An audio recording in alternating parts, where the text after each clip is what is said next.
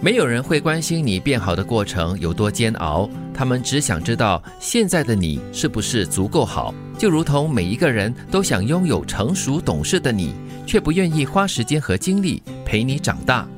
嗯，我们看的是结果，很现实的，很现实，但是有点残酷哦。嗯，尤其是在现在这个时代，其实我觉得这段话恰好也是对我们的一种提醒了。有的时候你太急于看到结果，或者没有耐心等待，特别是如果我们就是陌路人啊，又或者是生活中擦肩而过的路人，很现实的情况就是我看的最终的你，或者是现在我看到的你，好像我们看表演吧，看的是他台上的一分钟，台下的三分钟，或者台下的十年，跟我们根本没有机会。是，我觉得这句话主要指的就是我们的职场吧，因为在职场上，很多时候我们要看到的是成绩，一个绩效。那你没有办法，就是让老板或者是上司理解你哇，你的成长过程，你面对了怎么样的困难跟挑战、啊。你今天为什么会是这个样子？啊因为你有这个童年的阴影，谁管你呀、对我们是来工作赚钱的。这是很残忍、很现实的，但是哦，当当然有一些职场是蛮多温情的啦，也有一些就是想要看你慢慢成长，或者是陪伴着你一起成长的一些上司，这个老板吧那。是千年老友的事。啊，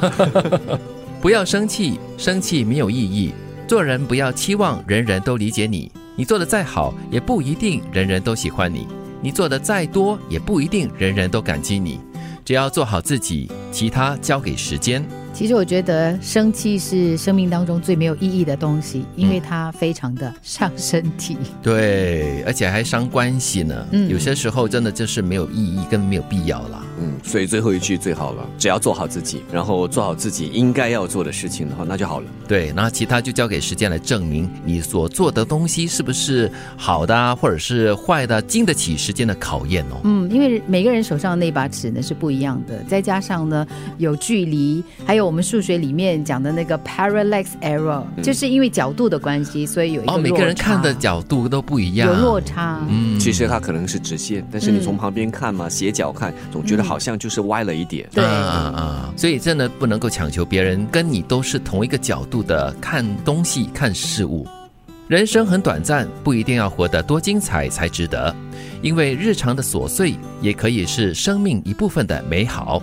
嗯，其实什么叫精彩？我觉得所谓的精彩呢，应该就是你有仔细的去品味当下的那个情境、那个感觉，对那就叫精彩。我觉得所谓的精彩，对我来说啦，就是很多种各种大大小小的美好集合起来的一种呈现在你的生活中，让你眼睛发亮啦，让你心情变好的一种精彩。嗯，精彩是偶然，当然你也可以去创造它了。再不然的话，其他就是日常了，日常的小确幸，那才是值得去珍惜、去回味的。嗯，人生就是一场自我完善的修行，苦难与挫折都是磨练。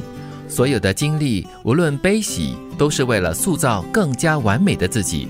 人生不是活得像别人，而是努力之后活得更像自己。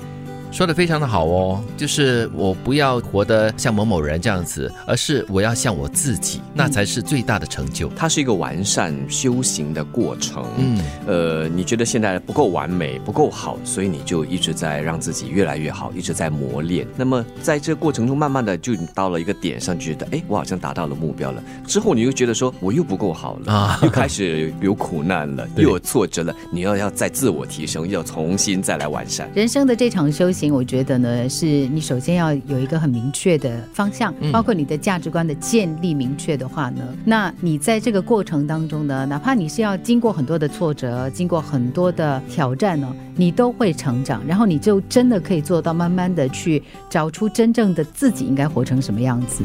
活得像自己，更像自己，对得起自己，那就好了。